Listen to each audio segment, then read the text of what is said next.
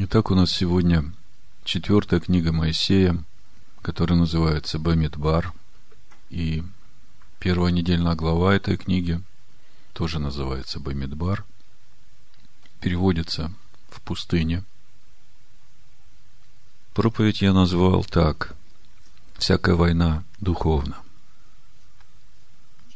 Прежде чем мы начнем разбирать саму недельную главу, я хочу поделиться некоторыми мыслями и сделать краткий обзор недельной главы, потому что это поможет нам потом в разборе главной темы. Мудрецы пишут, суббота, предшествующая празднику Шаваот, проникнута идеей подготовки к дарованию Торы, которая выражается в первую очередь в непосредственном изучении самой Торы, а также в исправлении всего, что касается отношений между людьми. Усиление исполнения заповедей любви к ближнему. Помните прошлый шаббат, я уже говорил вам о том, что уже две недели назад мне Бог сказал, что поспешите к совершенству. Цель увещевания всего – это любовь от чистого сердца. И первые плоды нового урожая, которые нам нужно принести в праздник Шавуот. Это как раз и есть эти начатки. Начатки этой любви. Любви Божией в нас. Вчера мы с детьми пытались вместе разобраться с тем, что же это за любовь такая и как обрести эту любовь. Мы прочитали 1 Коринфянам 13 главу. Я сейчас прочитаю. Вы знаете, конечно, все это, но я прочитаю с первого стиха. Если я говорю языками человеческими и ангельскими, а любви не имею, то я медь звенящая или кимвал звучащий. Если имею дар пророчества и знаю все тайны, и имею всякое познание, всю веру, так что могу и горы переставлять, а не имею любви, то я ничто. И если я раздам все имение мое и отдам тело мое на сожжение, а любви не имею, нет мне в том никакой пользы. Любовь долготерпит, милосердствует, любовь не завидует, любовь не превозносится, не гордится, не бесчинствует, не ищет своего, не раздражается, не мыслит зла, не радуется неправде – а сорадуется истине, все покрывает, всему верит, всего надеется, все переносит. Любовь никогда не перестает. Хотя и пророчества прекратятся, и языки умолкнут, и знание упразднится. Скажите мне, вот то, что здесь мы читаем о любви, это сложно –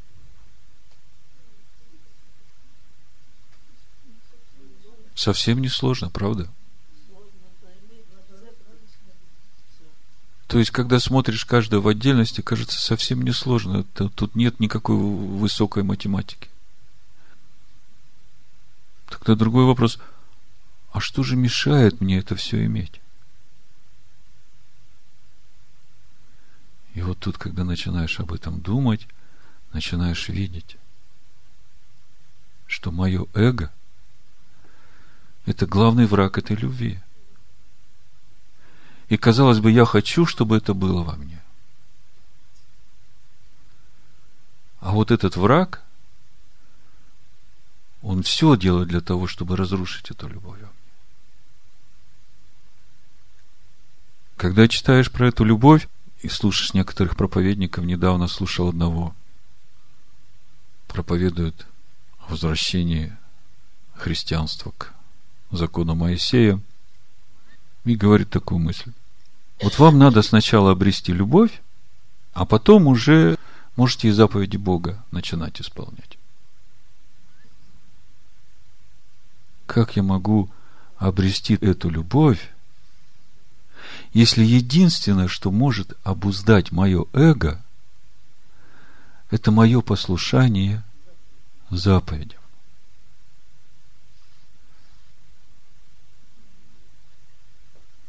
Когда мы читаем в Писаниях Нового Завета, книжник подходит, спрашивает у Ишуа, какая наибольшая заповедь в законе? В законе. В Торе. Ишуа говорит, первое из всех это шма. Это слушай и исполняй. Слушай то, что Бог говорит, и исполняй все, что говорит. А потом уже идет первая, наибольшая, и вторая, наибольшая. Это возлюби Господа Бога всем сердцем своим, и всей душой своей, всем разумом своим. И возлюби ближнего своего, как самого себя. И это наибольшие заповеди в законе, это уже как бы вершина, конечный результат того, к чему должен привести закон. Заповеди. Мысль очень простая. Я хочу иметь эту любовь, и она действительно простая. Не раздражаться, не искать своего, не мыслить зла. Но чтобы мне в этом жить, я понимаю, что это. Чтобы мне в этом жить, мне же нужно свое «я» так далеко убрать, похоронить.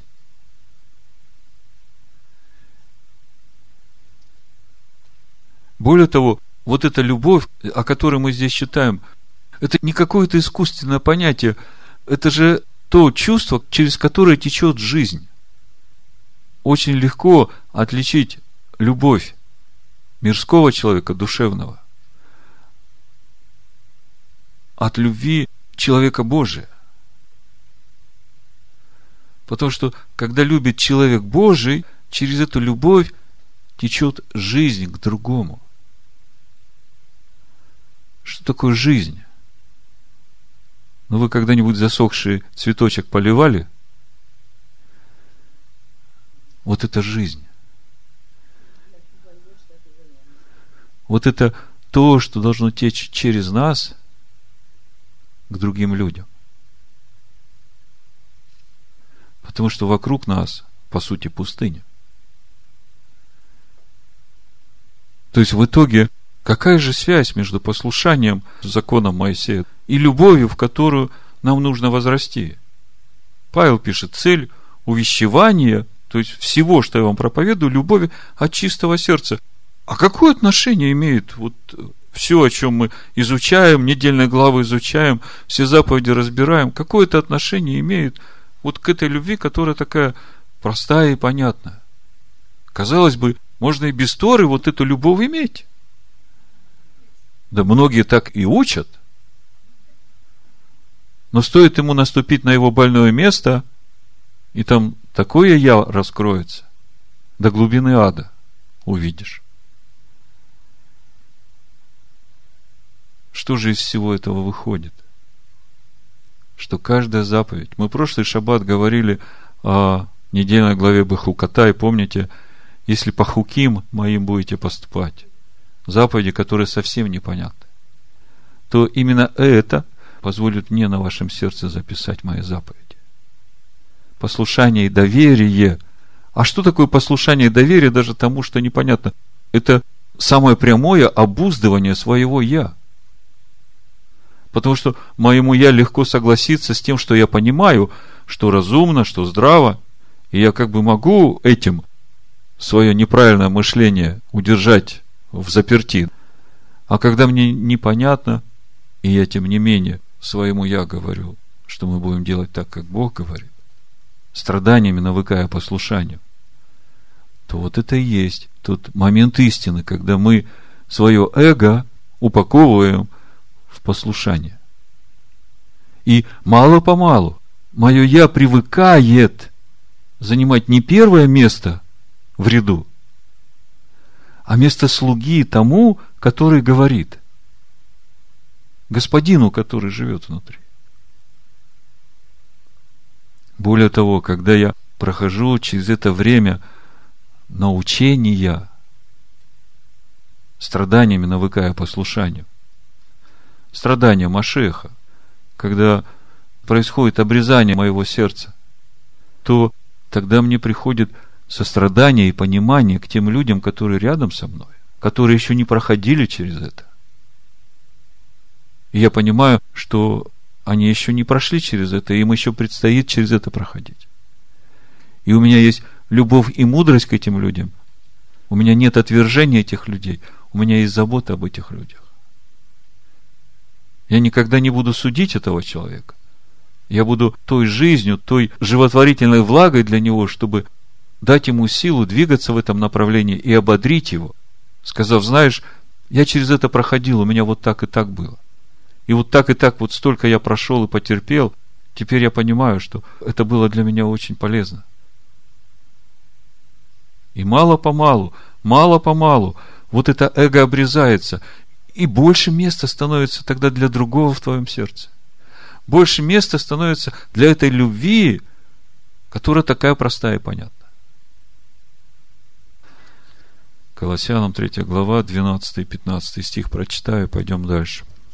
«Итак, облекитесь, как избранное Божие, святые, возлюбленные, в милосердие, благость, смиренномудрие, кротость, долготерпение, снисходя друг другу и прощая взаимно, если кто на кого имеет жалобу. Как и Машех простил вас, так и вы. Более же всего облекитесь в любовь, которая есть совокупность совершенства.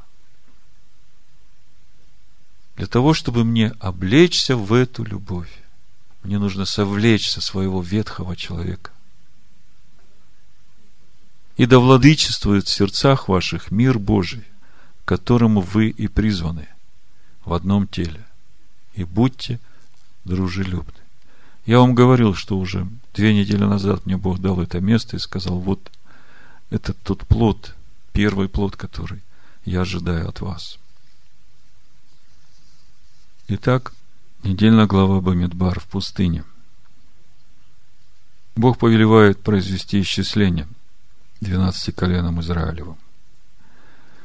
И в результате насчитывается 603 550 мужчин возраста воинской службы от 20 до 60 лет. Колено Леви исчисляется отдельно и насчитывается 22 тысячи человек мужского пола в возрасте от одного месяца и старше. Левиты должны служить в храме вместо первенцев, чья численность была примерно той же самой которые стали непригодны для священнослужения из-за поклонения золотому тельцу. 273 первенца, составляющих разницу между числом первенцев и левитом, должны были внести выкуп в количестве пяти шекелей за душу. Когда во время странствий в пустыне евреи отправлялись в путь, левиты разбирали и несли святилище и на следующей стоянке собирали его в центре лагеря. Затем они возводили собственные шатры вокруг него. Семейство Кигата, чьей обязанностью было переносить на плечах храмовую утварь, ковчег, минора и так далее, располагались к югу от святилища. Левиты семейства Гершона, перевозившие занавесы и покрывала, располагались на западе. И семейство Мирари – отвечавшая за перевозку балок и оснований, разбивала лагерь к северу от храма. На востоке, против входа в святилище, находились шатры Маше, Аарона и его сыновей. Вокруг стана левитов располагались четырьмя группами шатры двенадцати колен. На востоке располагалось колено Егуды, Исахара и Завулона. На юге Реувена, Шимона и Гада. На западе Ифраим, Менаши и Беньямин. К северу Дан, Ашер и Нафтали. В таком же порядке сыны Израилева передвигались во время странствия. У каждого колена был свой особого цвета флаг с особой эмблемой. Когда смотришь на этот стан с высоты птичьего полета, то что это напоминает? Смотрите, в середине святое святых присутствие Божие. Вокруг святого святых по кругу левиты, которые служат в этом храме. которые есть носители этого откровения, скажем так. И вокруг весь Израиль, все 12 колен, которые исполняют и делают все, что исходит из центра, из святого святых. Что вам это напоминает? Вам это человека не напоминает? Как сердце которого скиния, душа которого посвящена на служение тому, кто живет в этой скинии. И это лагерь левитов. И тело, которое в этом мире служит и делает все то, что говорит тот, кто пребывает в скине. Вам это не напоминает?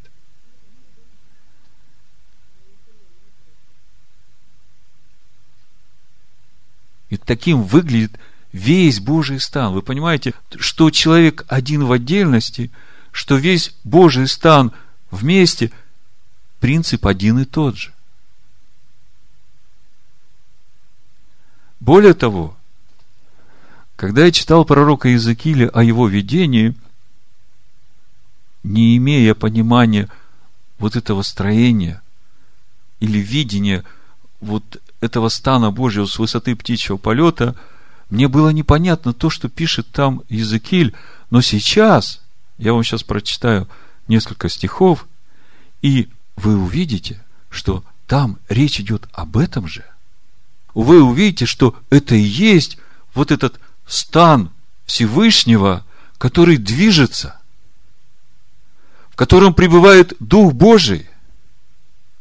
И это то, о чем Моисей говорит в 33 главе, Господь идет от Синая, вокруг него святые, одесную огонь закона. Соберите все это вместе, соедините все это. Мы до этого как бы эти все абзацы отдельно воспринимали. Но когда все это вместе сложишь и наложишь на этот стан Всевышнего, на стан народа Божьего, как Бог это видит – вы увидите, что здесь одни и те же принципы, и это все об этом же. И то, о чем мы сегодня будем говорить, это поможет нам увидеть, какую важную роль сегодня мы занимаем во всем этом стане Божием. Какая ответственность на нас возложена сегодня, сейчас, во всем этом движении стана Божьего в обетованную землю. То есть, вот то, как устроен стан – я бы сказал так, что в центре это сердце, вокруг это душа, и вокруг все тело. Сердце наполняет жизнью всю душу. Душа движется, животворит все тело. Вы понимаете, как это все взаимоскрепляющими связями объединяет все в единении с единым. Давайте Языкиля почитаем э, несколько стихов. Первая глава, я просто выборочно все читать не буду, но для начала с 4 стиха прочитаю до 12. Смотрите, прежде чем буду читать, скажите, у левитов какая была обязанность в пути? Как? Нести. Вот мы сейчас к этому придем. Вы увидите, где это. Значит, э, Иезекииль пишет, Четвертый стих, первая глава. «И я видел, и вот бурный ветер шел от севера, великое облако, клубящийся огонь и сияние вокруг него. А из середины его как бы свет пламени из середины огня. О чем здесь речь идет? Из середины огня как бы свет сильный. А вокруг такое облако, грозы – Тьма святых идет. А в самом внутри вот этот свет как бы пламени. Свет, который идет от Всевышнего через святое святых и изливается в этот мир. А из середины его как бы свет пламени, из середины огня. И из середины его видно было подобие четырех животных. И таков был вид их, облик их был, как у человека. И у каждого четыре лица. И у каждого из них четыре крыла. А ноги их, ноги прямые, и ступни ног их, как ступни ноги у тельца. И сверкали как блестящая медь. И руки человеческие были под крыльями их на четырех сторонах их. И лица у них, и крылья у них, у всех четырех крылья их соприкасались одно к другому. Во время шествия своего они не оборачивались, а шли каждая по направлению лица своего. Вы знаете, как стан двигался в пустыне? Скиния как стоит воротами на восток, да? И с восточной стороны колена Ягуды, с севера, значит, Дан, с запада Ефрем, с юга Реувен, со всеми коленами к ним прилежащими. Так вот, если надо было двигаться на восток, тогда Иуда шел, и весь стан шел. Если надо было двигаться на север, тогда Дан шел на север. Да. Если нужно было двигаться на запад, тогда Ефрем двигался со своими коленами на запад. То есть, построение всего лагеря, все это оставалось в таком же самом состоянии, не меняясь местами. То есть двигался каждый в свою сторону, в ту сторону, в которую дух повелевал идти. Вот здесь об этом. 12 стих. И шли они каждый в ту сторону, которая пред лицом его, куда дух хотел идти. Туда и шли во время шествия своего и не оборачивались. И здесь же еще 20 стих. Смотрите. Куда дух хотел идти, туда шли они. Куда бы, они, куда бы ни пошел дух, и колеса поднимались наравне с ними, ибо дух животных был в колесах. То есть, тут, конечно, очень много такого, что словами не расскажешь, что как описывает Иезекииль то, что он увидел. Но вот я читаю, и я слышу, куда дух повелевал идти, туда все и двигались. А левиты эти и есть вот те колеса, в которых дух, которые брали эту скинию и шли в этом направлении. И давайте сразу откроем 10 главу Иезекииля, 14 стих, еще несколько слов о том, чтобы вы уже не сомневались, что здесь описание идет движение Божьего стана святых у Иезекииля. Смотрите, 10 глава, 14 стих. И у каждого из животных четыре лица. Первое лицо – лицо Херувимова. Второе лицо – лицо человеческое. Третье лицо – львина и четвертое лицо орлина. Вы знаете, какие изображения были на главных стягах четырех этих легионов по четырем сторонам скини? Значит, э, знамя Реувена, на нем было вышито человеческий образ, стоящий у подножия престола Божьего. Мы здесь читаем как лицо ангела флаг Иуды с изображенным на нем львом отвечал облику льва, находившегося у престола Всевышнего. Небесному образу быка соответствовал флаг Ифраима, на котором был вышит бык. Лику орла у престола подобен был орел, вышитый на знамени Дана. То есть, я просто хотел вам показать, что весь этот стан Израиля Божьего ополчения Божьего. Это вот та армия Всевышнего, о которой мы читаем также во Второзаконии в 33 главе. Давайте я вам прочитаю, чтобы все это сложилось у нас вместе, и мы увидели, насколько важно то, о чем мы сегодня читаем в сегодняшней недельной главе Бамидбар. 33 глава с первого стиха. Вот благословение, которым Моисей, человек Божий, благословил сынов Израилевых перед смертью своей. Он сказал, Господь пришел от Синая, открылся им от Сиира, воссиял от горы Фарана, шел со тьмами святых, а десную его огонь закона. Вы думаете, как, как он шел? Каждый шел где хотел – Хотите знать, как шел? Смотрите на сегодняшнюю недельную главу. Вы там увидите.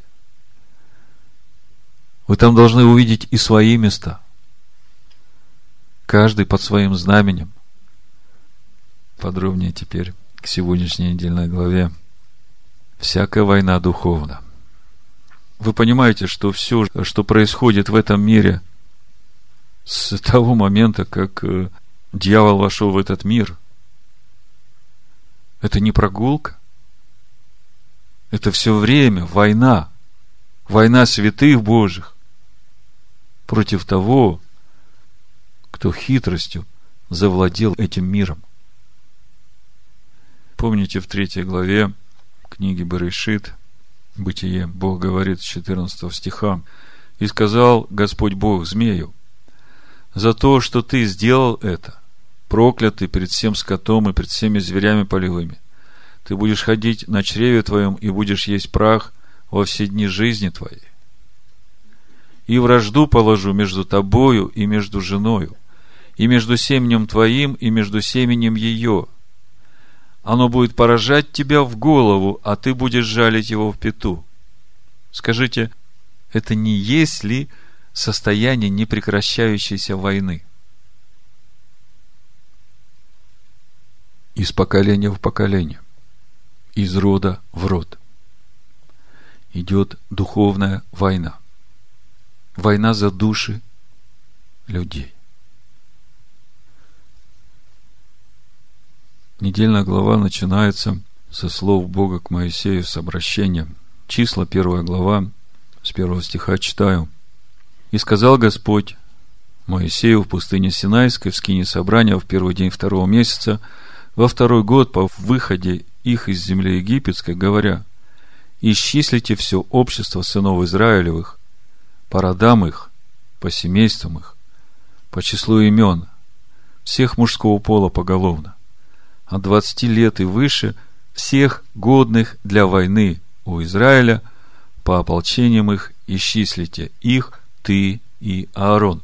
Здесь немножко остановлюсь, несколько слов скажу. То, что мы читаем, как исчислите все общество сынов Израилевых по родам их, по семействам их, если смотреть в оригинале Торы, написано «Сеу эт рош, коль эдат, Бней Исраэль, ле мишпахем, ле бейт, аватам бемисфар. И если бы переводить пословно, то я бы предложил вот такую мысль. Сеу этрош, поднимите головы. Коле дат. То есть это вся община, всей общине. А по сути эд, вы знаете, это свидетель поднимите головы всем свидетелям Бней Израиль, сыновей Израилевых. Сыновья Израилевы, чьи свидетели? Божьи. Израиля. Кто такой Израиль? Ишуа Амашех. Амен. Значит, поднимите головы свидетелей сынов Израилевых к домам отцов их в исчислении. Лебейт Аватам Бемисфар. То есть, по сути, не просто исчислите сынов Израилевых по родам их, по семействам их, типа как статистику, пожалуйста, мне сделайте. Начинается все здесь с того, что Бог обращается к Моисею и говорит, Исайя, 51 глава, с 1 по 2 стих, это я в духе просто вижу, о чем здесь говорится, то, как я слышу. Послушайте меня, стремящийся к правде, ищущие Господа. Взгляните на скалу, из которой вы иссечены, в глубину рва, из которого вы извлечены. Посмотрите на Авраама, отца вашего, и на Сару, родившую вас, ибо я призвал его одного, и благословил его, и размножил его. Бог обращается к Моисею и говорит, обрати внимание всех потомков Иакова всех сыновей Израиля на дома отцов своих, на тот дом, откуда они все вышли. Посмотрите на Авраама, отца вашего. Потому что когда-то я ему обещал 400 лет назад, что я введу его потомков в эту землю, в которую я сейчас вас веду.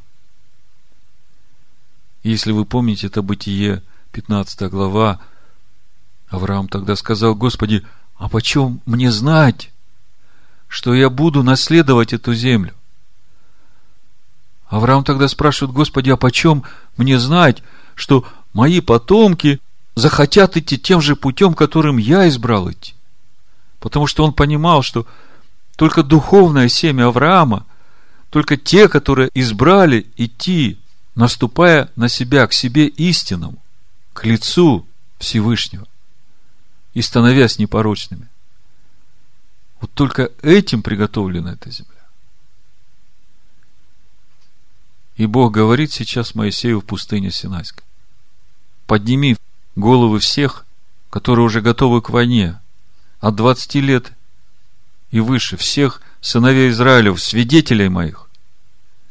Пусть они еще раз посмотрят на ту скалу, из которой они иссечены. Пусть укрепятся и утвердятся, потому что я веду вас в обетованную землю.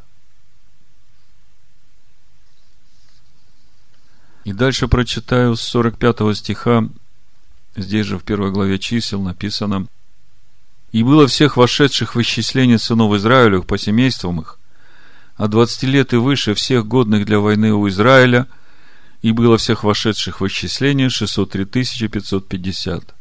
А левиты по поколениям отцовых не были исчислены между ними, и сказал Господь Моисею, говоря, только колено Левина, не вносив перепись, и не исчисляя их вместе с сынами Израиля, но поручи левитам скиню откровения и все принадлежности ее, и все, что при ней, пусть они носят скинию и все принадлежности ее и служат при ней, и около скинии пусть ставят свой стан.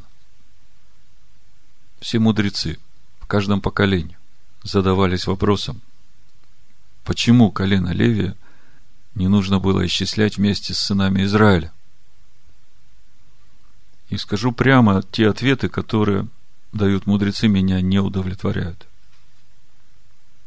Большая часть из мудрецов утверждается на мнении Раши, который дает два понимания.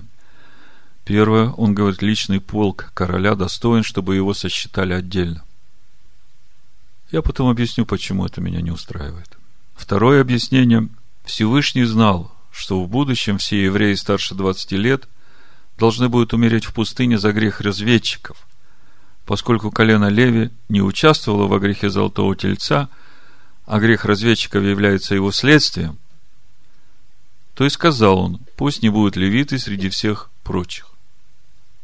Вы знаете, когда я все это читаю, то мне как бы пытаются дать понять, что Бог, вот он такой злопамятный, и он даже если простил, он все равно зло помнит. Я не могу с этим согласиться. Сами же мудрецы говорят, все в руках небес, кроме страха перед небесами.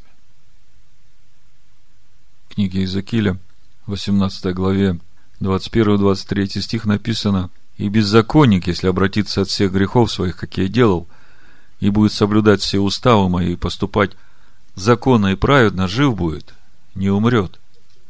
Все преступления его, какие делал он, не припомнятся ему правде своей, которую будет делать, он жив будет. Разве я хочу смерти беззаконника? Говорит Господь Бог. Не того ли, чтобы он обратился от путей своих и был жив? И дальше с 31 стиха. Отвергните от себя все грехи ваши, которыми согрешали вы, и сотворите себе новое сердце и новый дух. И зачем вам умирать, дом Израилев? Ибо я не хочу смерти умирающего, говорит Господь Бог, но обратитесь и живите. И тут, когда я читаю этот комментарий Раши, я очень люблю Раши. И я не пытаюсь сказать что-то плохое в адрес самого Раши и в адрес всех мудрецов. Я сейчас не могу согласиться с тем пониманием, которое было у этого мудреца, которое приняли все остальные мудрецы. Раша говорит, что колено левитов не считали, потому что Бог уже знал, что будет грех разведчиков. И за этот грех все 20 лет и старшие исчислены к войне погибнут в пустыне. И поэтому Бог не хотел, значит, чтобы левитов считали вместе с ними. Потому что они в грехе Золотого Тельца не участвовали, а грех разведчиков – это следствие греха Золотого Тельца. Я понимаю логику их рассуждений. И во всем есть причинно-следственная связь, я понимаю. Но все в руках небес, кроме страха перед небесами. Если Израиль раскаялся, если Израиль обратился по-настоящему, то разве хочет Бог смерти Израиля? Нет, не хочет. И поэтому я не могу согласиться с этим комментарием. И я скажу, что здесь совсем другой замысел Всевышнего в отношении того, что он сказал левитов вместе с сынами Израиля не считай, но считай их отдельно.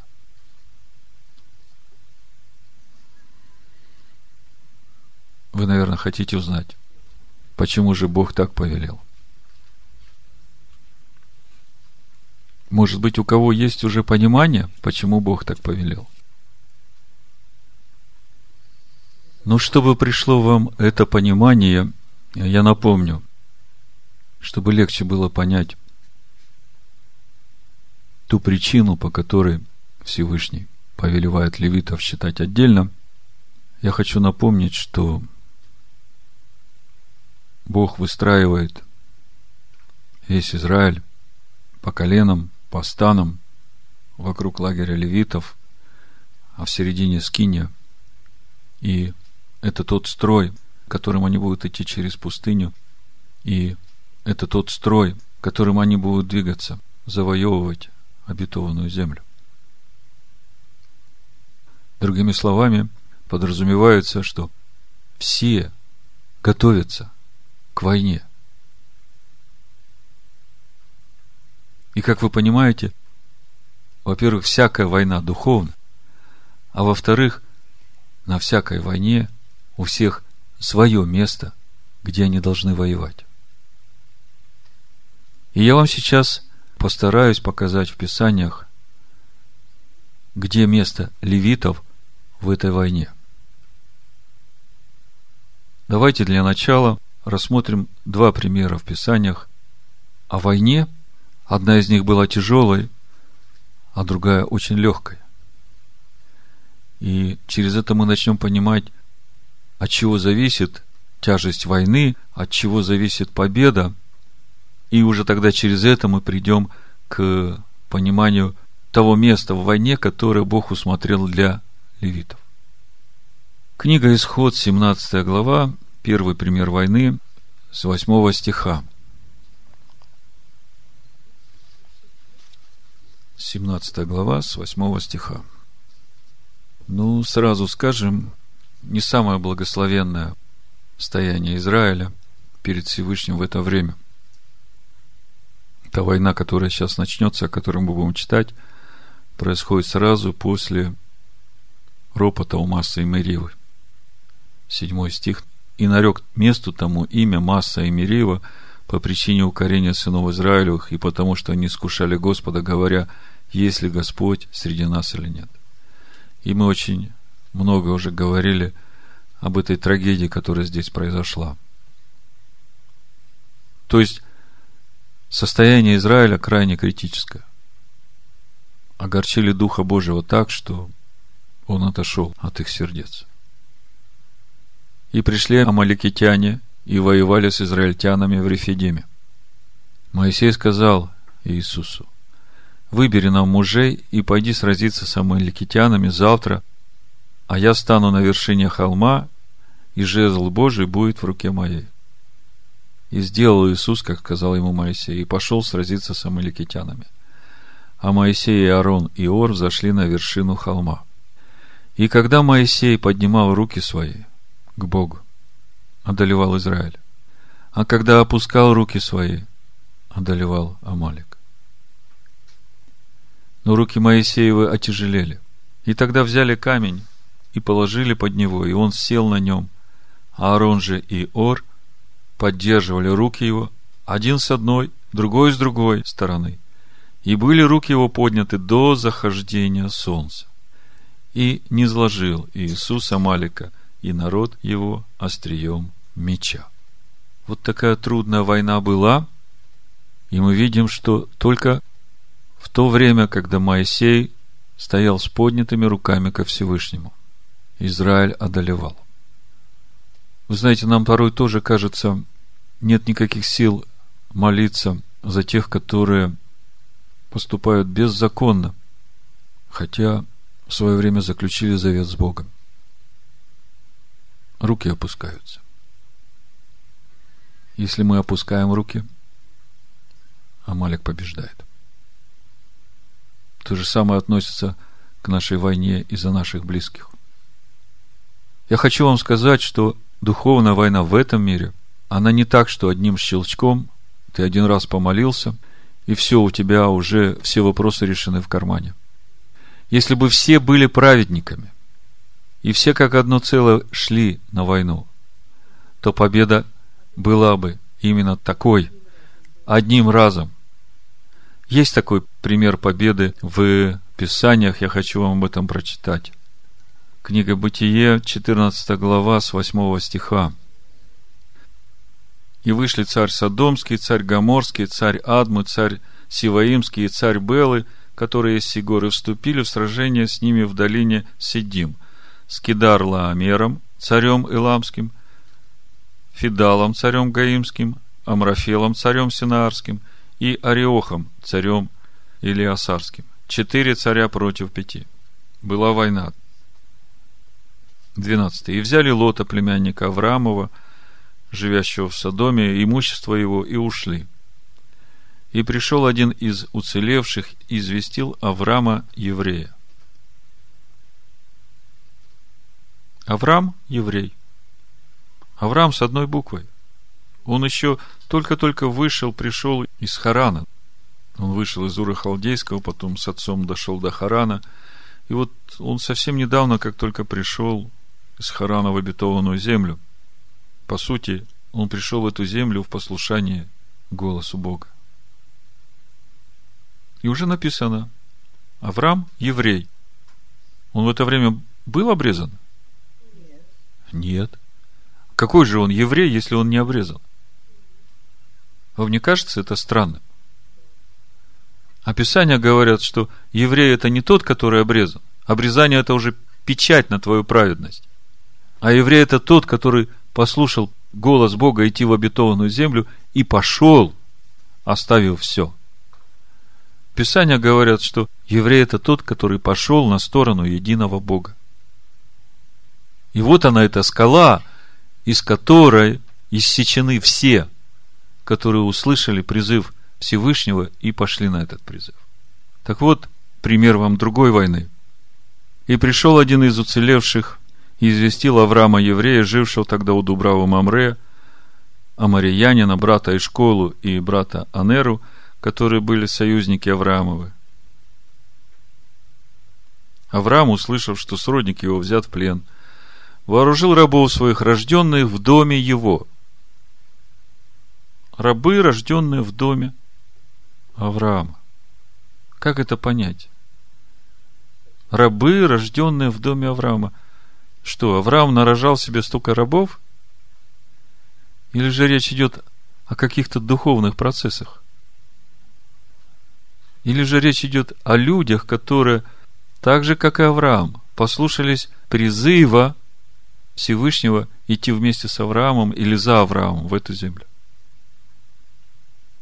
Так вот, с этими рабами 318 человек преследовал неприятелей Дадана и, разделившись еще, напал на них ночью сам и рабы его, и поразил их, и преследовал их до Ховы, что по левую сторону Дамаска. Послушайте, 318 человек против четырех армий, которые победили пять армий. Вообще такое возможно? Мы совсем недавно в книге Левит, 26 главе, читали. Давайте почитаем и сразу увидим причину такой блистательной, такой убедительной победы Авраама и рабов, родившихся в его доме. 26 глава. Книга Левит. Прочитаю с первого стиха, потому что мы сейчас говорим о том, какое место в этой войне занимает Израиль, левиты и мы в том числе. И Сейчас мы говорим о том, почему война может быть легкой и почему война может быть тяжелой. Но даже когда война тяжелая, мы видим, что именно победу Божьему народу, который, скажем так, весь повяз в грехах, победу Божьему народу дает непрестанная молитва и служение левитов пред Богом. Сейчас мы об этом подробнее поговорим. Не делайте себе кумиров и изваяний из столбов, не ставьте у себя и камней с изображениями не кладите в земле вашей, чтобы кланяться перед ними, ибо я Господь Бог ваш. Субботы мои соблюдайте, святилище мое чтите, я Господь. Вы скажете, при чем здесь война и при чем здесь то, что ты читаешь? Сейчас увидите. Это напрямую связано с победой в войне, как ни странно. Субботы мои соблюдайте, святилище мое чтите, я Господь. А я вам говорю, что мы и сейчас находимся в духовной войне. Если вы будете поступать по уставам моим и заповеди мои будете хранить и исполнять их, то я дам вам дожди в свое время, и земля даст произрастение свои, и дерева полевые дадут плод свой, и молодьба хлеба будет достигать у вас собрания винограда, собрание винограда будет достигать посева, и будете есть хлеб свой досыта, и будете жить на земле вашей безопасно. Пошлю мир на землю вашу, ляжете, и никто вас не обеспокоит. Сгоню лютых зверей с земли вашей, и меч не пройдет по земле вашей. И будете прогонять врагов ваших. И падут они пред вами от меча. Пятеро из вас прогонят сто. И сто из вас прогонят тьму. Десятки тысяч. Поэтому 318 рабов Авраама с легкостью справились с четырьмя армиями. На то время это самые сильные армии в мире. Это ребята, которые контролировали весь Ближний Восток.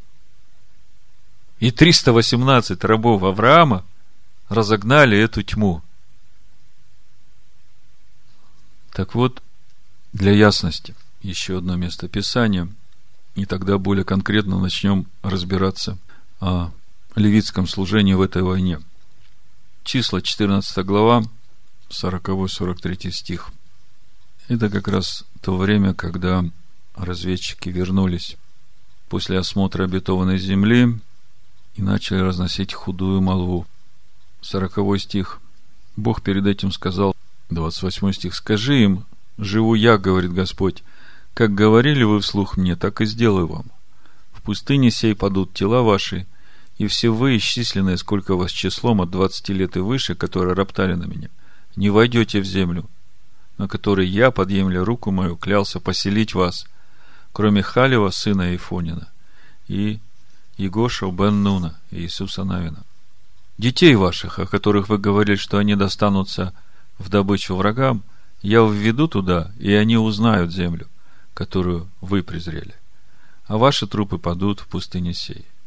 А сыны ваши будут кочевать в пустыне сорок лет и будут нести наказание за блудодейство ваше, доколе не погибнут все тела ваши в пустыне. Итак, приговор понятен, да? 39 стих. «И сказал Моисей слова сей перед всеми сынами Израилевыми, и народ сильно опечалился. И, вставши рано поутру, пошли на вершину горы, говоря, вот мы пойдем на то место, о котором сказал Господь, ибо мы согрешили.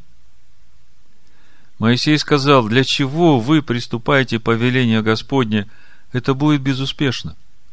Не ходите, ибо нет среди вас Господа, чтобы не поразили вас враги ваши ибо амаликитяне и хананеи там перед вами, и вы пойдете от меча, потому что вы отступили от Господа, и не будет с вами Господа. То есть, если собрался идти на войну, скажите, то какое место является самым важным, потому что у каждого на этой войне свое место. Бог сказал, не исчисляй левитов вместе с сынами Израиля, потому что их место у Скинии – они должны непрестанно обеспечивать служение в этой скине, чтобы мое присутствие оставалось в стане. Чтобы победа была в этой войне Израиля, нужно обеспечить постоянное присутствие Всевышнего в самом Израиле. Моисей говорит, не ходите воевать, потому что нет среди вас Господа. А кто обеспечивает присутствие Господа среди Израиля. левитское служение Амен. Мы только что смотрели на то время, когда еще скинии не было, когда народ только вышел из э, Египта. И буквально спустя немного времени так огорчили Бога, сказав, что разве Бог вообще среди нас есть?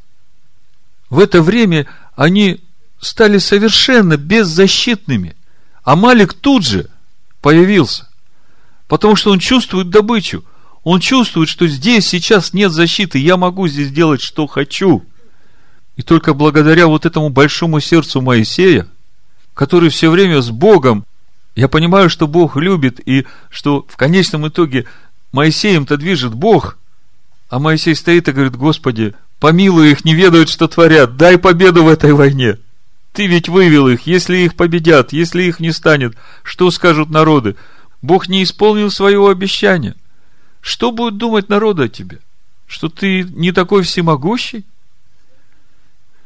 Поэтому, когда Бог говорит, не считай левитов в той войне, когда пойдут сыны Израиля воевать, а считай их там, при скине, когда они будут служить мне, вот в чем замысел Всевышнего. Всевышний заботится о том, чтобы Израиль везде был в победе. А победу обеспечивают те, которые находятся в присутствии Всевышнего постоянно. Помните, мы совсем недавно изучали ту одежду, которую нужно было изготовить и которая была изготовлена для первосвященника. Как вы думаете, все эти чудные вещи, которые там нужно было сделать, это просто для того, чтобы показать, что дом модели от Всевышнего, он лучше, чем дом модели от кутюр? Ну, конечно же, нет. Потому что в каждой детали, которая там в одежде первосвященника, есть большой замысел. я просто с вами сейчас пробегу несколько стихов, покажу. Скажите, если первосвященнику даны такие обязанности в служении, то могут ли быть священники в своем служении направлены на другие цели, чем те, на которые направлен сам первосвященник? Так вот, смотрите, к чему мы уже подходим. Левиты в данный момент, они те, которые находятся постоянно в присутствии Всевышнего. И у первосвященника и левитов – есть определенные обязанности и цели, которые поставил перед ними сам Всевышний. Давайте откроем 28 главу книги Исход и постараемся увидеть эти обязанности и цели, которые возложены на первосвященника и священников и левитов, которым доверено служить в скине. 28 глава книги Исход. С 9 стиха по 12 читаю – Слушайте. Возьми два камня оникса и вырежь на них имена сынов Израилевых, шесть имен их на одном камне и шесть имен на другом камне, по порядку рождения их, через резчика на камне, который вырезывает печати. Вырежь на двух камнях имена сынов Израилевых, встав их в золотые гнезда, и положи два камня сии на нарамники Ифода. Это камни на память сынам Израилевым – и будет Аарон носить имена их перед Господом на обоих раменах своих для памяти. Знаете, где эти камни лежали? На плечах, пред Господом. Шесть колен с одной стороны, шесть колен с другой.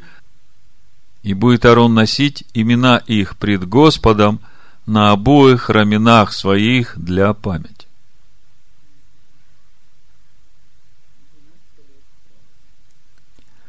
значит, э, носить пред Господом 12 колен Израилевых на раменах своих для памяти. Для чьей памяти? Для Господа. Но сейчас вы поймете, о чем речь идет. Это ифот был. Значит, наперсник. С 15 стиха несколько прочитаю слово, потом прочитаю сразу 29 стих.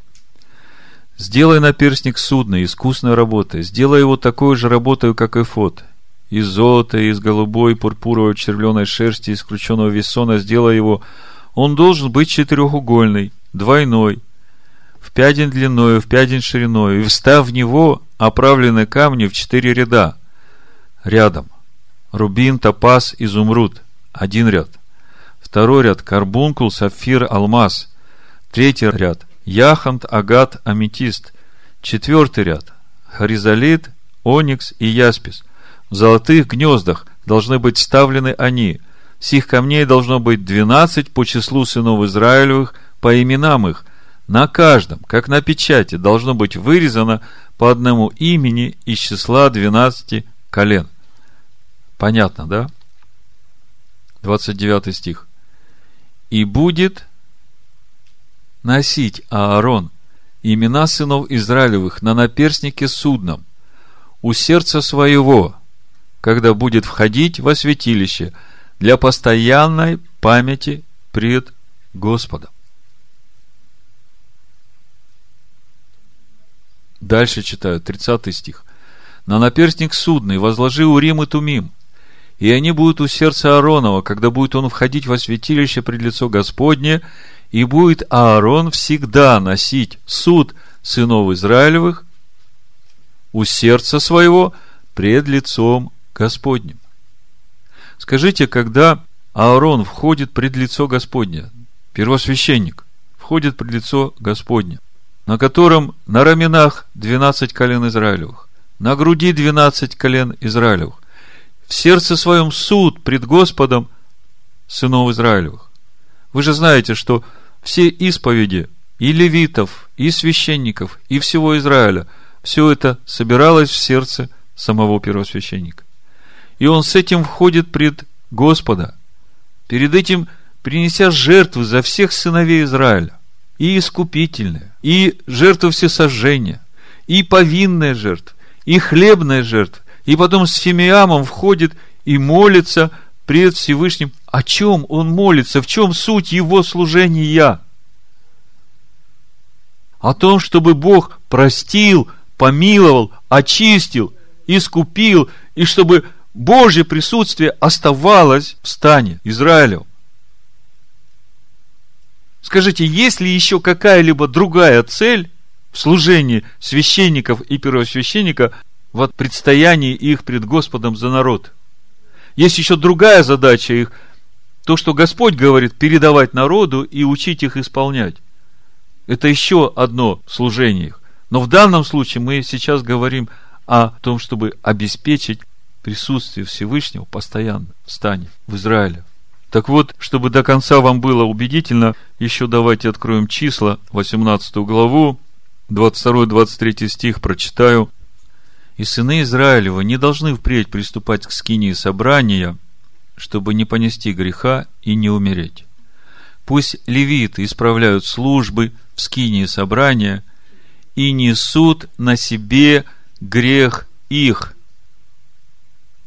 Вы когда-нибудь слышали о том, что вам нужно нести на себе грехи всего народа Божьего. Подожди, подожди, подожди. Что ты говоришь, брат Александр?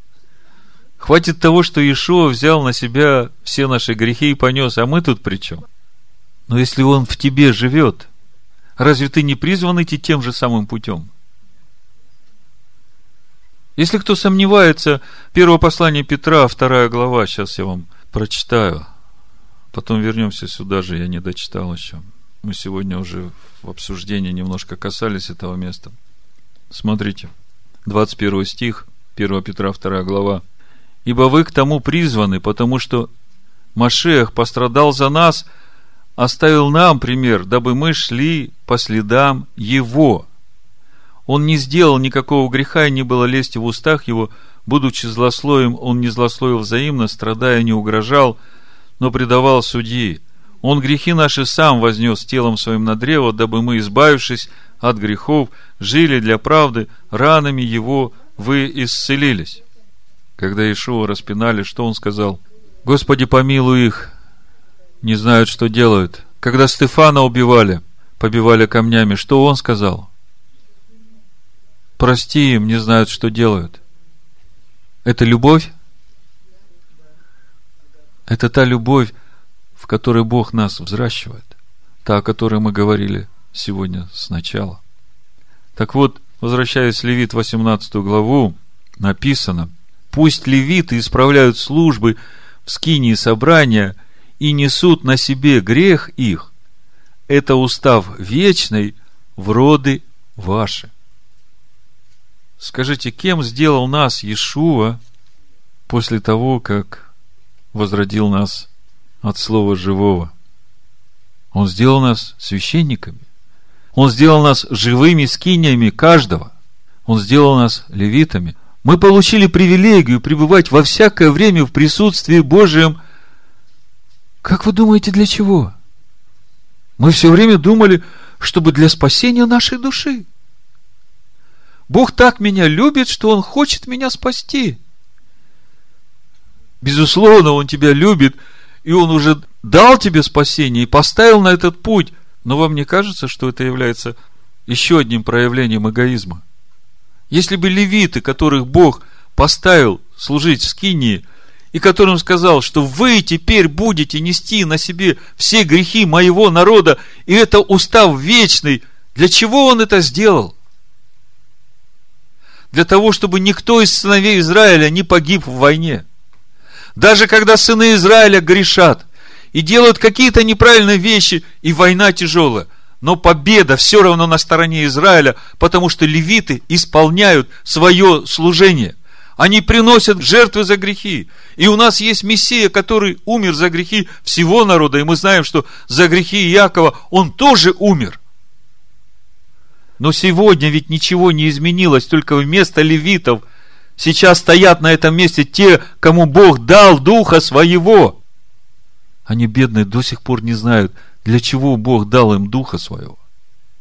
1700 лет с тех пор, как родилось римское христианство – они, получив этого духа, идут и убивают тех, воюют против тех, за которых надо было стоять перед Всевышним, молиться, ходатайствовать и просить о том, чтобы милость Божия пребывала над всем Израилем, над всеми двенадцатью коленами. Вы понимаете, о чем я говорю? Скажите мне, что же будет, если левиты перестанут исполнять свое служение? Амалик победит. Если левиты опустят свои руки и перестанут ходатайствовать за народ, вы видите, как все серьезно. Вы видите теперь, почему Бог левитов считает отдельно. Потому что у них в этой войне, я бы сказал, самая важная миссия – Если левиты не будут исполнять свое служение, если они не будут нести на себе эти грехи, если они не будут на коленях стоять днями и ночами за себя, за свои семьи, за своих братьев и сестер, за всех сыновей Якова, за тех, которые сейчас в Вавилонской блуднице пойманы в ложные учения, то тогда кто победит? Мы сегодня видим, Сколько много разочарованных людей, разочарованных в Боге. Как вы думаете, почему? Потому что нет правильного учения. В итоге получается, что на нас возложена ответственность за весь его народ. За всех, кто находится в плену ложных учений. Как в христианстве, так и в традиционном иудаизме за тех, у кого отбили охоту вообще искать Бога, за разочаровавшихся, и за тех людей, которые вообще еще никогда в жизни своей не призвали Бога в свою жизнь. Есть еще время благоволения. И по мере увеличения беззаконий увеличивается Его благодать. И я могу сказать, что сегодня время максимальной благодати, которую Он хочет изливать на людей, живущих в этом мире. прежде чем мы посмотрим молитву Даниила, и на примере этой молитвы увидим, как нам надо молиться, я хочу сказать о том, что я услышал. Седьмой год, как вы знаете, это год, когда мы должны открыть все двери, чтобы все нуждающиеся могли приходить и есть этот хлеб, и брать, и все, что у нас выросло, брать и кушать. Все, кто нуждается. А седьмой год, он год отпущения. Год отпущения всех его рабов на свободу. А я понимаю, что все его рабы – это и те, которые находятся в плену в Вавилонской блуднице, и среди сыновей Якова, которые находятся в плену сейчас этих традиционных ложных учений в иудаизме, когда им говорят, раз ты родился от Иакова, ты уже святой, ты уже на небе. Это то же самое, что христианам говорят, а, ты произнес молитву покаяния, веришь, что Иисус умер за твои грехи, ты уже святой, ты уже на небе. Так вот, в Йом-Кипур, год отпущения, будет годом массового выхода его народа из Вавилонской блудницы к истинному Мессии, к тому Мессии, который является краеугольным камнем в доме Бога, из которого течет закон Моисея, животворящий. Живой закон. И хлеба хватит всем. И поэтому нам сегодняшнего дня надо молиться о том, чтобы это начало происходить. Как молиться? Давайте откроем книгу Даниила, 9 главу. Теперь вы понимаете, насколько важен для нас этот праздник Шивоот. Наш хлеб творить его волю, и как благословен тот, кто вкушает его хлеб. В первый год Дария, сына Суирова из рода Медийского, который поставлен был царем над царством халдейским, первый год царствования его, я, Даниил, сообразил по книгам число лет, о котором было слово Господне к Еремии пророку – что семьдесят лет исполнится над опустошением Иерусалима. И обратил я лицо мое к Господу Богу с молитвою и молением в посте и вретище и пепле. Посте и вретище и пепле. И молился я Господу Богу моему, и исповедовался, и сказал, «Молю Тебя, Господи Боже, великий и дивный, хранящий завет и милость любящим Тебя и соблюдающим повеления Твои. Согрешили мы, поступали беззаконно, действовали нечестиво, упорствовали и отступили от заповедей Твоих и от постановлений Твоих. И не слушали рабов Твоих пророков, которые Твоим именем говорили царям нашим и вельможам нашим, и отцам нашим, и всему народу страны. У Тебя, Господи, правда – а у нас на лицах стыд, как день сей. У каждого иудея, у жителей Иерусалима и у всего Израиля, у ближних и дальних, во всех странах, куда ты изгнал их, за отступление их, с каким они отступили от тебя. Господи, у нас на лицах стыд, у царей наших, у князей наших и у отцов наших, потому что мы согрешили перед Тобой а у Господа Бога нашего милосердие и прощение, ибо мы возмутились против Него. И не слушали гласа Господа Бога нашего, чтобы поступать по законам Его, которые Он дал нам через рабов своих пророков. И весь Израиль приступил закон Твой и отвратился, чтобы не слушать гласа Твоего. И зато излилось на нас проклятие и клятва, которые написаны в законе Моисея, раба Божия, ибо мы согрешили перед Ним и он исполнил слова свои, которые изрек на нас и на судей наших, судивших нас, наведшим на нас великое бедствие, какого не бывало под небесами и какое совершилось над Иерусалимом. Как написано в законе Моисея, так все это бедствие постигло нас. Но мы не умоляли Господа Бога нашего, чтобы нам обратиться от беззаконий наших и уразуметь истину Твою. Подчеркните себе это место. Скажите мне, лично к Даниилу относится эта молитва? Мы помним, какую жизнь избрал Даниил. Мы помним, через что Даниил сам прошел. Даже ко львам был брошен. А Даниил здесь молится за князей, за отцов, за всех рассеянных по всему лицу земли. Он молится и говорит, Господи, Ты, Ты прав в суде своем за то, что мы не послушались Тебе. Все это пришло на нас – но мы не умоляли Господа Бога нашего, чтобы нам обратиться от беззакония наших и уразуметь истину Твою. Когда мы сегодня вешаем ярлыки на православных, католиков, вообще 39 тысяч конфессий слышал. Как вы думаете, эти люди дороги Богу? А мы когда-нибудь молились и умоляли Бога, за то, чтобы им обратиться от беззаконий и уразуметь истину Всевышнего. Пришло время так молиться.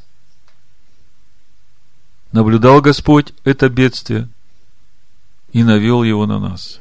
Ибо праведен Господь Бог наш во всех делах своих, которые совершает, но мы не слушали гласа Его.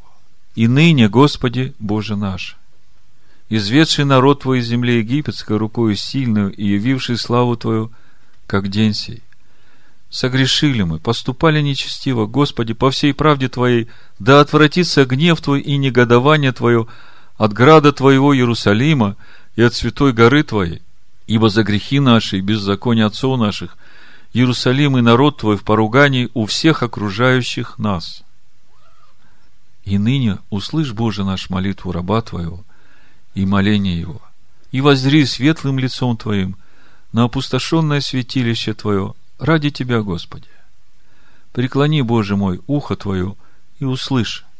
Открой очи Твои и воззри на опустошение наше и на город, на котором наречено имя Твое, ибо мы повергаем моление наше пред Тобою, уповая не на праведность нашу, но на Твое великое милосердие.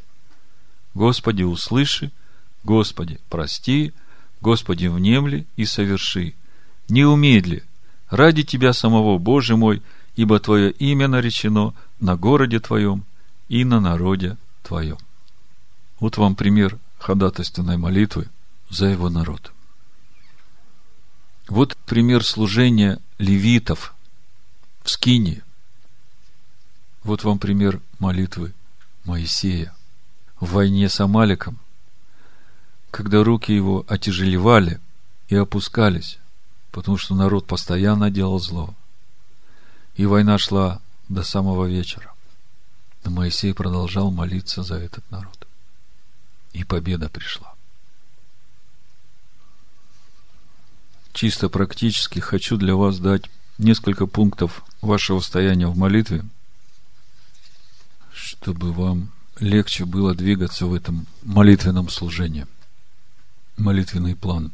Это не я написал, не я придумал, просто собрал несколько источников, которые, на мой взгляд, очень помогают правильно стоять в молитве.